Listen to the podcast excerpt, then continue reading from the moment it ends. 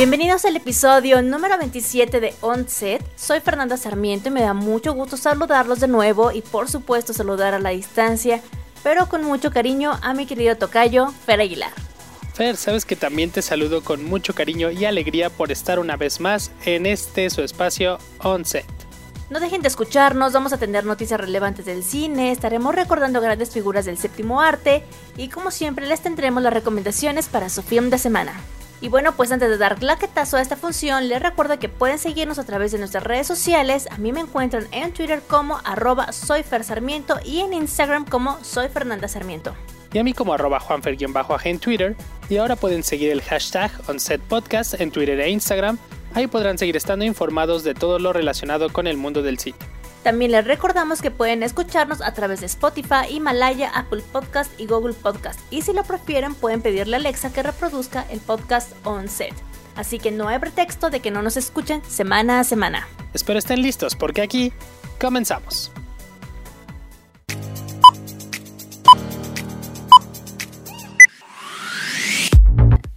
Está empezando a parecerse mucho la temporada de premios.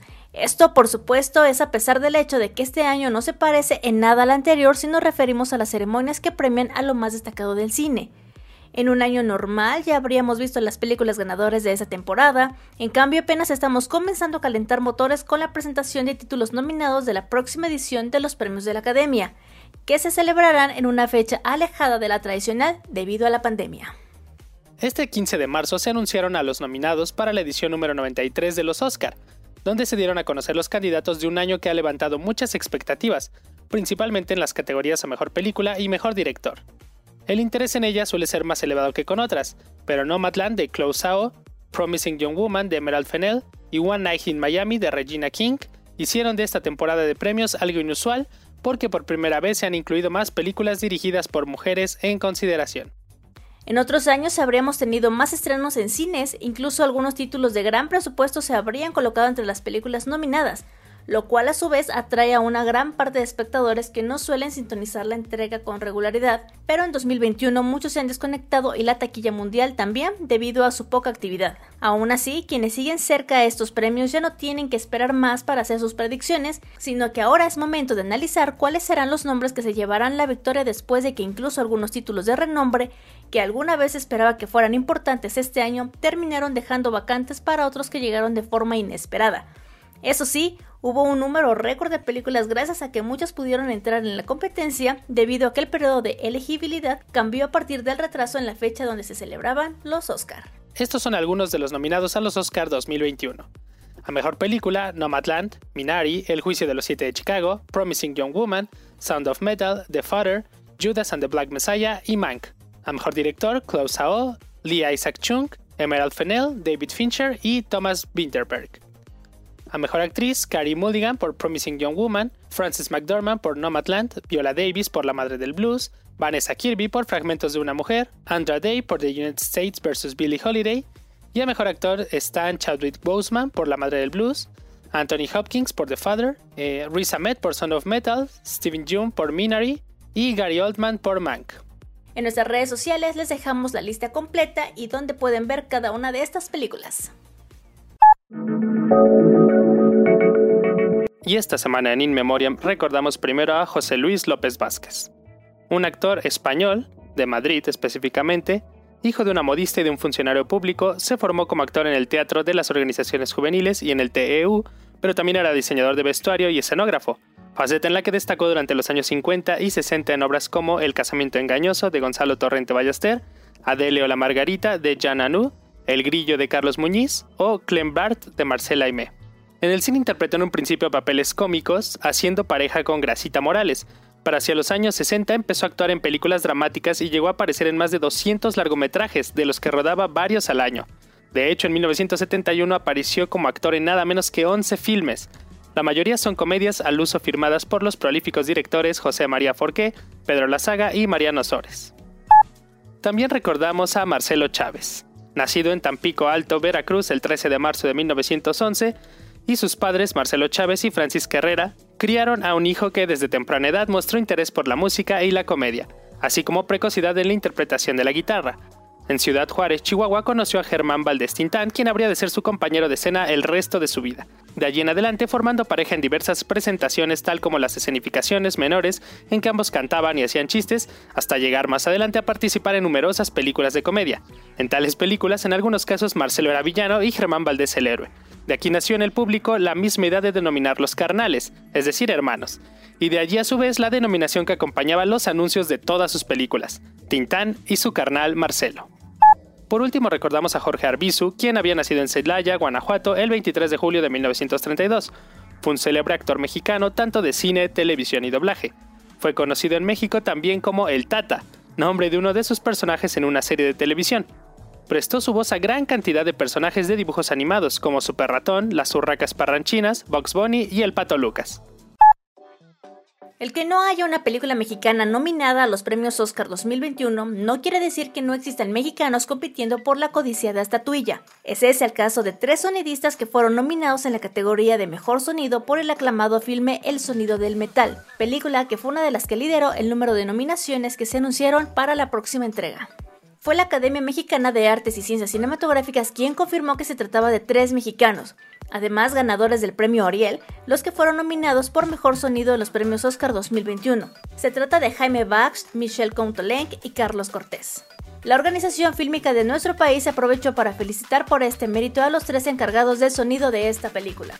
Esta nominación, desafortunadamente, es la única que hay para México en la ceremonia que se realizará el mes que viene. El filme que había sido seleccionado para perseguir la categoría de Mejor Película Internacional fue Ya no estoy aquí de Fernando Frías y en la que también trabajó Coutelenc, la cual arrasó en los pasados premios Ariel con 10 victorias. No obstante, ni esa ni la también favorita La Llorona de Jairo Bustamante y contendiente de Guatemala lo consiguieron. El único filme latino que estará compitiendo es El Agente Topo de Chile en la categoría Mejor Documental.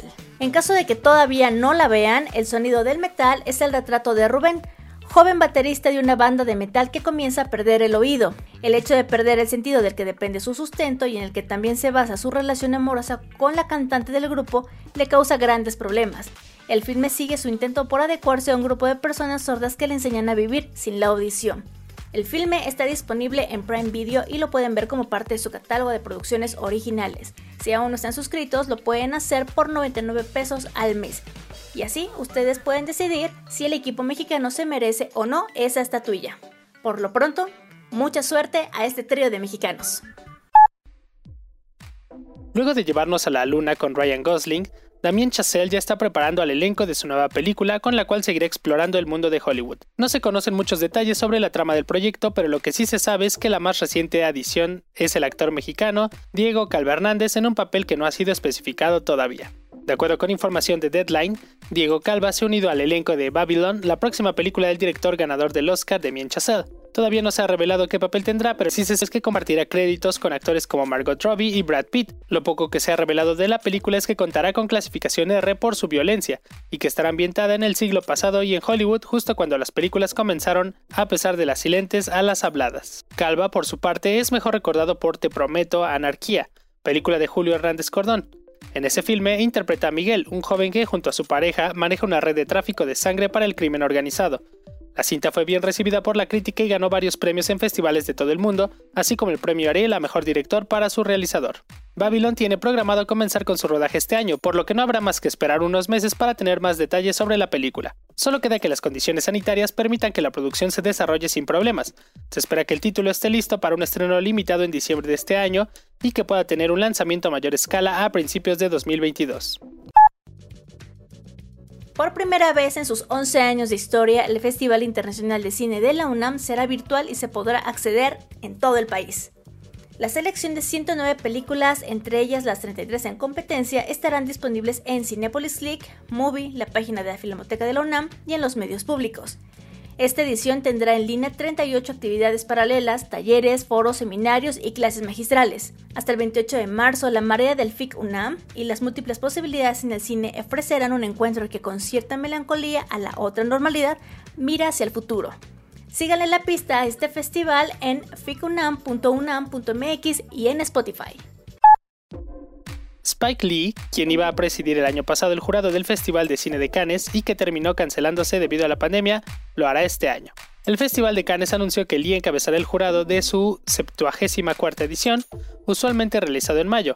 La ceremonia fue postergada del 6 al 17 de julio debido a la crisis sanitaria. Lee es la primera persona negra que preside el jurado de Cannes, el grupo que selecciona la película ganadora de uno de los premios más prestigiosos del cine, la Palma de Oro. Los organizadores dijeron que los preparativos para el festival de este año están en plena acción y que anunciarán los detalles en las próximas semanas. El cartel de películas seleccionadas se publicará a principios de junio.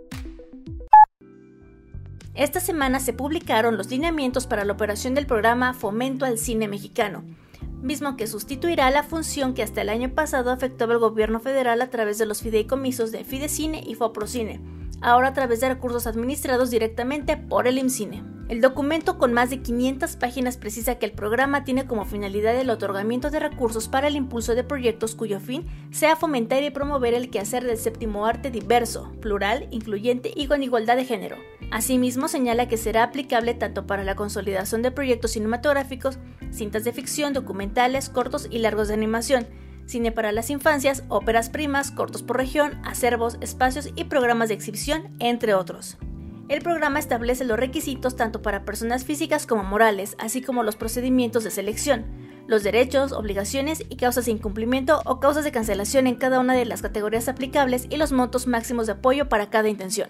¿A cuánto dinero se puede aspirar? Bueno, para el caso del apoyo a largometrajes de ficción y largos documentales, los directores de ópera prima que no estén respaldados por una escuela de cine podrán solicitar hasta 5 millones de pesos, mientras que los realizadores de segunda película o más tendrán acceso a apoyos de hasta 8 millones de pesos. Eso sí, en ninguno de estos casos el apoyo público deberá representar más allá del 80% del costo total de la producción. Estos montos se podrán dividir entre los distintos ejercicios fiscales según los requerimientos de cada proyecto. Para el caso de los largos de animación, el máximo accesible será de hasta 10 millones de pesos y para los cortos de animación será de hasta 700 mil pesos. Los apoyos al equipamiento y acondicionamiento de espacios y proyectos de exhibición, el monto máximo será de 1.5 millones de pesos. Lo mismo para los proyectos de formación de públicos.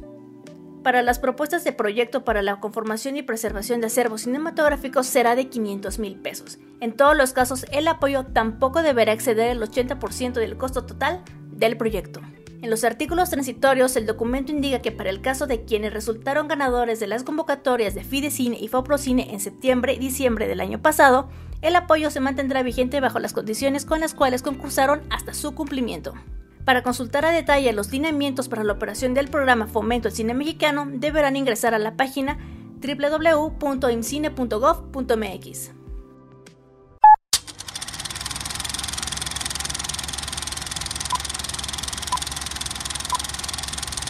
Y ahora en su sección favorita, este es un gran film de semana para ser fanáticos de los superhéroes. Así es, y es que Disney Plus estrena por fin Falcon and the Winter Soldier. It feels like it belongs to someone else.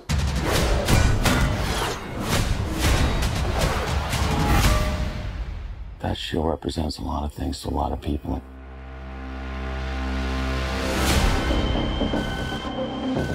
Falcon and the Winter Soldier o Falcon y el Soldado de Invierno sigue la historia de Sam Wilson y Bucky Barnes tras los acontecimientos de Avengers Endgame, donde deben lidiar con el legado de poder llegar a ser el nuevo Capitán América. Como sabemos, Steve Rogers ha dejado atrás su papel de superhéroe tras entregar las gemas del infinito a su correspondiente línea temporal, otorgando así su escudo a Falcon. Sin embargo, este no está muy de acuerdo en seguir su legado porque cree que solo hay un Capitán América y ese es Steve Rogers. Aunque su relación nunca ha sido de mejores amigos, Falcon y el Soldado de Invierno deberán luchar juntos contra una nueva amenaza creciente, Baron Simo, mientras también deben lidiar con sus problemas personales, como en el caso de Bucky, sus pesadillas por el pasado. Tras el estreno de WandaVision, Falcon and the Winter Soldier llega con muy altas expectativas para los fans de Marvel y fans de los superhéroes en general. Y hablando de superhéroes, por fin se estrena el tan esperado corte de Snyder,